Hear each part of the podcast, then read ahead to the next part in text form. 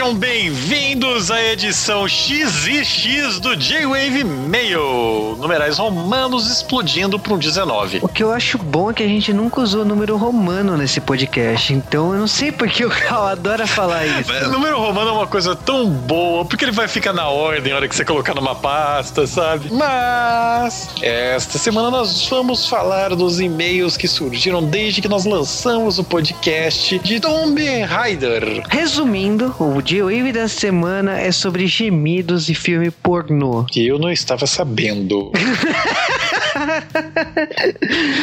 Aquele aviso para maiores de 18 anos, só que não. Joe da semana falando do, do reboot, né, de Tomb Raider, que foi um recomeço pra franquia, todo mundo elogiou, todo mundo adorou, teve gente que comprou o jogo, né, falou que tava desesperado depois do nosso podcast. O importante é que a galera tá jogando, e o nosso objetivo aqui no Joe quando a gente faz um tema novo assim, é vender a ideia. Se a gente conseguiu isso, pô, então fico muito feliz que a galera esteja jogando aí. Mas vamos direto primeiramente para as nossas notícias da semana.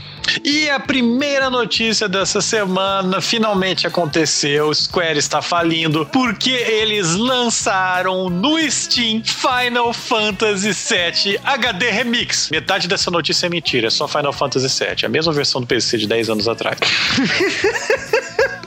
Aliás, tem 15 anos essa versão de PC, velho. Eu vou te falar uma coisa. A Square Enix, ela tá lançando um monte de jogo antigo desde sempre. Então, por exemplo, teve o Final Fantasy IV para Android, que eu acho que é o primeiro em português. Final Fantasy VII na Steam. É, Final Fantasy X e X-2 em HD, que terá cross-save para PlayStation 3 e PS Vita. Tipo, eles estão lançando aí a torta direita Final Fantasy e é, é uma coisa assim de doido. Final Fantasy VII é basicamente um dos melhores jogos JRPG da história. Ele tá lá na série de Final Fantasy, ele tá lá brigando com o Final Fantasy VI, né? Somados, os dois são melhores que todo o resto da série. É, isso sem mencionar o Final Fantasy 13, né? O Lightning Returns, que vem com DLC com a roupa do Cloud. A protagonista irá vestir a roupa do Cloud de Final Fantasy VII. É porque eles não são parecidos. Mas, com certeza, a Square escuta o J-Wave toda semana. Então vamos avisar para vocês. Eles escutam em português, óbvio, né? Não importa que eles não entendem.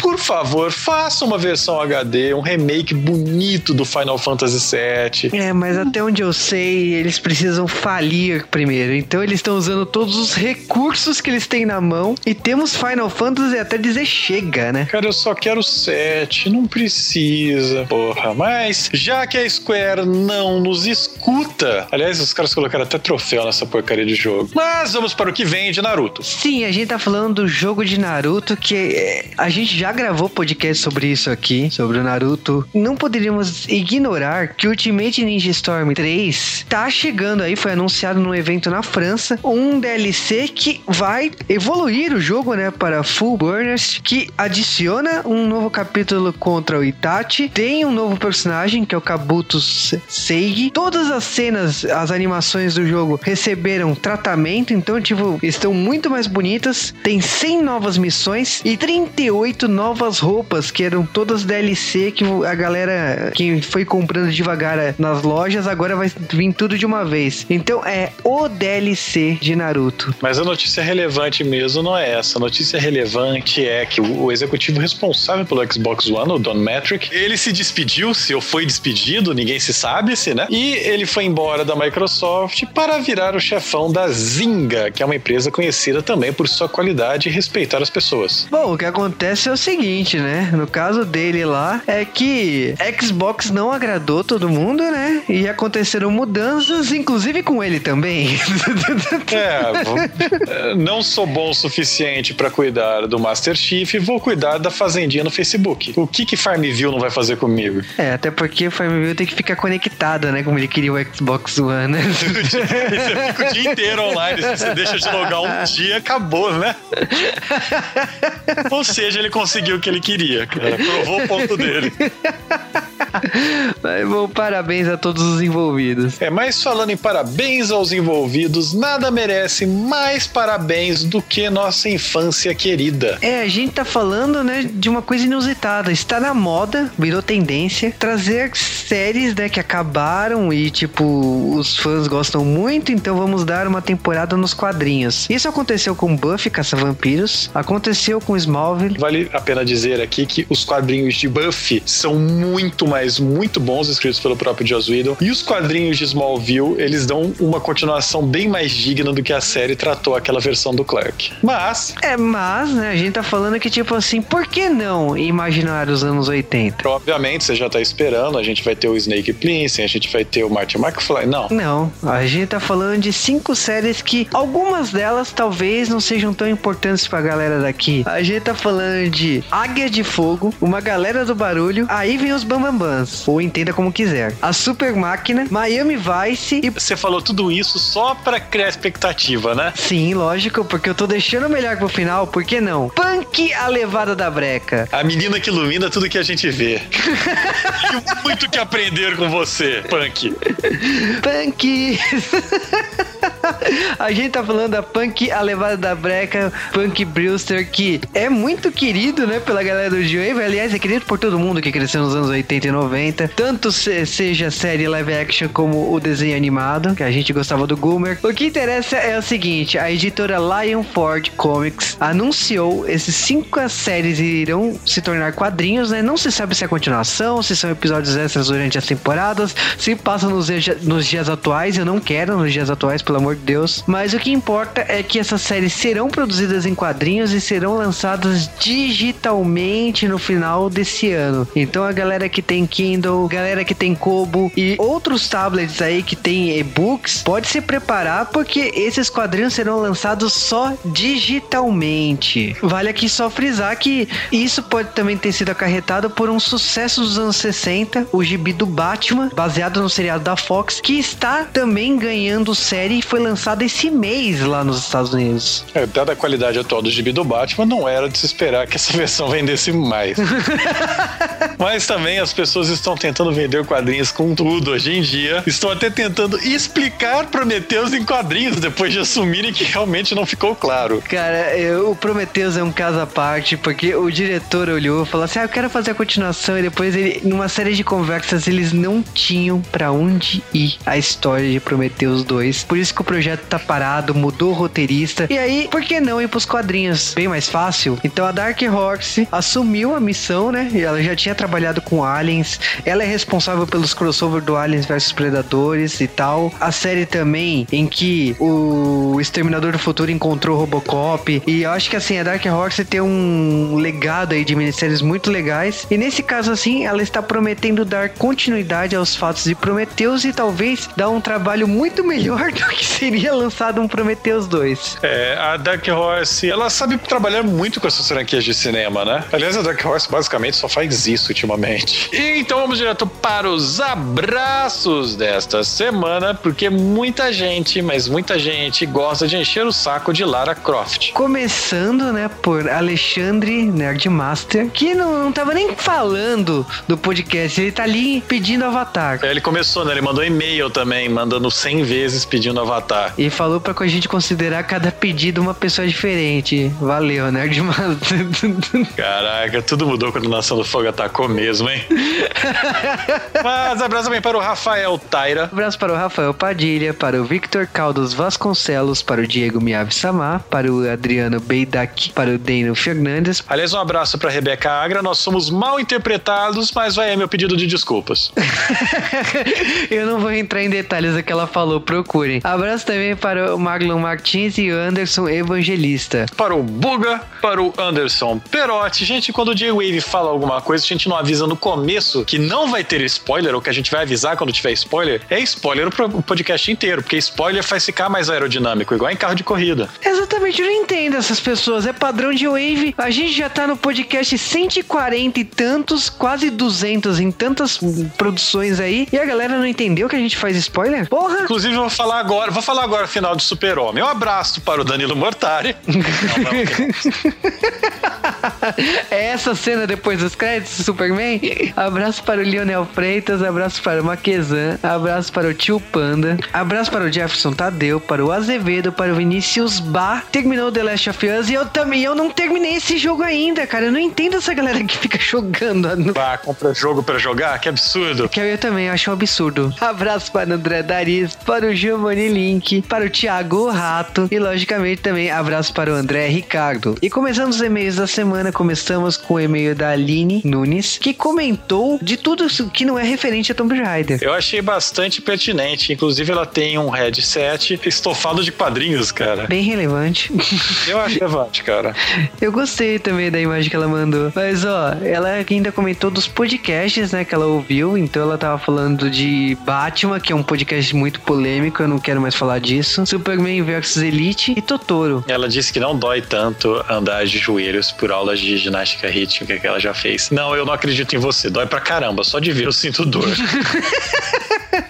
eu não entendi o PS dela. A jornada pelo mundo celestial já começou. Ela tava ouvindo Churato enquanto ela, tava, ela mandou isso. Ah, é porque o marido dela tá convencendo a assistir Churato. Eu falei que era justa causa, sabe? Que podia pedir divórcio, mas não, ela resolveu manter-se forte. É, não entendo não. Churato, churato é quando você chega no fundo do poço e começa a cavar, porque não tá legal. Também mais longe. Ela ainda comentou um lance, né? Que a gente comentava antigamente que o Joe ia acabar. Pô, a gente não comenta mais isso porque a gente não gosta de notícia triste, mas algumas coisas não mudaram no J-Wave. É, tem algumas coisas ruins que aconteceu naquela época que eu e o Juba estamos fazendo um esforço danado para manter. Inclusive, aí nas próximas semanas, provavelmente vai rolar uma reformulação de alguma coisa no J-Wave. Vamos deixar no mistério. É, mudanças são necessárias e, tipo, não é porque a gente quer ou porque a gente gosta. é que, infelizmente, a gente não tá tendo retorno que gostaria em algumas coisas e não tá tendo tempo que gostaria para fazer as outras. É aquela coisa, né? A gente gostaria muito de ficar fazendo o que a gente gosta, né? Mas não é o que a gente ganha, né? Então, algumas mudanças vão ser anunciadas. É, eu não quero falar agora, o Cal também não, então vamos deixar no, no ar. E agora é e-mail do Taoi. Eu não gosto dessas pessoas que não detalham o e-mail delas. E ele comentou bastante de. Bastante é a palavra certa, né? Nossa senhora, ele comentou muito, ou ela, não sei, sobre Batman e é Superman. De filmes como O Capuz Vermelho, que a gente falou aqui no J-Wave, comentou alguma, algum, algumas lógicas, né? Como Torre da Justiça, o próprio satélite e tudo mais. E principalmente comentou também a Nintendo e o Japão. Ele comentou alguns podcasts variados, ele, a pessoa não especificou aqui. Também comentou de videogame e tal. O e-mail é bastante extenso, a gente não. É, é fez, fez comentários. Olha, eu também concordo que aquele negócio de voltar o Capitão Marvel para fora da liga é sacanagem. E sim, era uma biscate. Gente, vocês não assistiram Young Justice, a culpa é de vocês que o desenho foi cancelado. Eu quero deixar isso bem claro. Eu fiz a minha parte. e você até colocou dinheiro, né, no Kickstarter, né, pra nova temporada. Fazer o quê, cara? Mas, e agora é o e-mail do Wesley do Nascimento da Guia. E ele comentou que ele gostou do podcast de Tomb Raider, que ele não tinha jogado porque ele só tem o PSP. E, bom, o PSP não vai ganhar porte, infelizmente. O PSP tem só os jogos clássicos e o jogo de aniversário, que é uma mistura dos três primeiros jogos, se eu não me engano, dos dois primeiros jogos. Ele ainda fala, né, que ele fez uma coisa muito interessante, que é o efeito PSP, que quando uma pessoa compra o PSP, todo o seu círculo de amizade compra PSP logo depois. Verdade. Aconteceu isso comigo também. Aconteceu comigo. Todos os meus amigos compraram PSP depois que eu comprei o meu. E também aconteceu o, o círculo da, da vergonha alheia social, que é quando todos os seus amigos têm PSP, têm o mesmo jogo e vocês tiram tempo da sua vida para ficar cada um sentado num canto jogando PSP em multiplayer, em público. Sim, mas cada canto com uma tomada na Feliz parede. Feliz aniversário, Marvin. é o Marvin com todos os anos. Mas o. Ele ainda comentou de alguns jogos favoritos, né? Como Street Fighter Alpha 3, o Blast Blue Continuous Shift 2, King of Fighters, né? E tal. Então, tipo assim, são alguns jogos que eu reconheço porque eu joguei muito no PSP. o legal é que ele pergunta jogos para mim, pro Rony e tal. Quais jogos que a gente indicaria para ele, né? Ele fala, ah, o Juba também, eu sei que o Juba é nintendista, não gosta disso. Cara, o Juba tem, o Juba tem PSP há muito mais tempo que eu e o Rony junto. É, é só uma coisa, tipo, quem comprou primeiro o PSP foi meu irmão, seguido de mim. Então, tipo. É, de... é o efeito PSP. É o efeito PSP. Depois foi Marvin. E agora é e-mail do André Ricardo Silva, que comentou que estava sumido. E ele falou que ele gostou muito do podcast de Tomb Raider e gostou do revival e tal, da saga da Lara. Comentou que ele teve uma recaída na época, por isso que ele não comprou a, a série da Lara, né? Ele optou comprar Naruto Shippuden Ninja Storm 3, que também já foi falado aqui no J-Wave, e que ele aguarda ansiosamente a segunda parte de Cavaleiros do Zodíaco que está em produção. E no caso, Shingeki no Kyoshin, que já vou atropelar todo mundo, mas é a minha sugestão da semana. E acredite ou não, esse é um podcast que está em produção. Tudo tá conspirando pra Shingeki no Kyoshin. não é tá em produção, ah, não, vamos ver gravar. Não, está com data marcada, acertado, daqui a pouco ele sai. O babaca aqui tá assistindo, eu não sei se vai ser igual um Avatar da vida. Shingeki no Kyojin é um tema que tá em produção realmente. A gente vai fazer o máximo possível para explorar a trama, explorar as teorias, então pode esperar que uma hora vai aparecer aqui. O Avatar vai sair, galera, calma. Será que eu peço curtida? Mas não, né? Eu gosto de Avatar. Hum, você só não gosta de Jaspion. Agora, por isso que as 4 mil curtidas tá aí. Mas ele falou também que acha que o Shingeki no Kyojin é o Evangelion Death Note da geração atual. Eu, eu acho que comparar Evangelho com Death Note não é.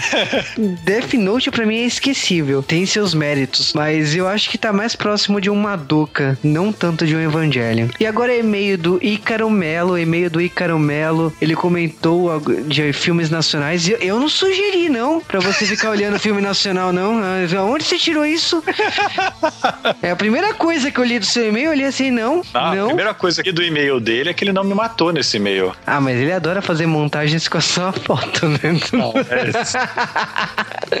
Só na foto lá, né, cara? Ainda bem que essas montagens nunca vão pro post final, né? É, ainda bem que eu só tenho uma foto de resolução horrível minha.